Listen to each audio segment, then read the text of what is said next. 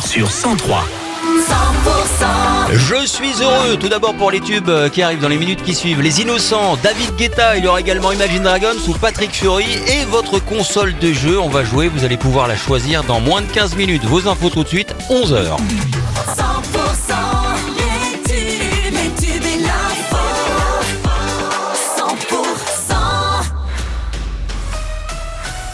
L'info 100% avec Pauline Chalère. Bonjour Pauline. Bonjour Wilfried, bonjour à tous. Euh, À la veille du Salon de l'Agriculture à Paris, des tracteurs ont mené une opération escargot ce matin sur le périphérique parisien avant un rassemblement tout à l'heure à midi aux Invalides à Paris à l'appel de la coordination rurale.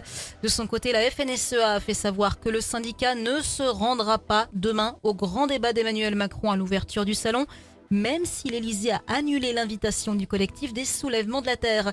Pendant ce temps-là, dans le Gers, la RN 124 reste fermée au niveau de rond-point de Saint-Cricaoche. Les bretelles d'entrée toujours fermées également à Gimont, Aubiette et Marsan. Euh, Sur la 60 de l'autoroute est toujours bloquée entre Agen et Montauban. Et puis un rassemblement est prévu tout à l'heure midi sur le pont Valentré à Cahors après des opérations escargots constatées ce matin.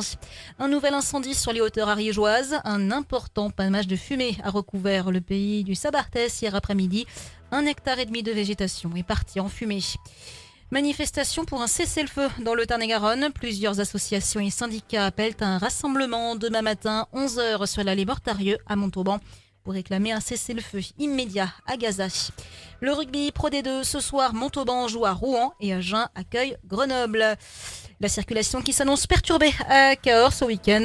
En cause le trail Les Collines du Diable à Cahors, ce sera ce dimanche. Et puis à Pamiers, rendez-vous pour les sportifs également, pour le rail des coteaux également ce dimanche. Dans le reste de l'actualité, plus de 30 000 foyers restés privés de courant ce matin après le passage de la tempête Louis. Les intempéries qui ont fait une victime dans les Deux-Sèvres, un automobiliste mort après être tombé dans une rivière. Le verdict est attendu ce soir dès 19h aux assises spéciales de Paris à l'encontre des sept accusés au procès des attentats de l'Aude. Et puis l'heure de vérité pour le cinéma français. Les regards se tournent ce vendredi vers l'Olympia à Paris où se tiennent ce soir les Césars sur fond de libération de la parole.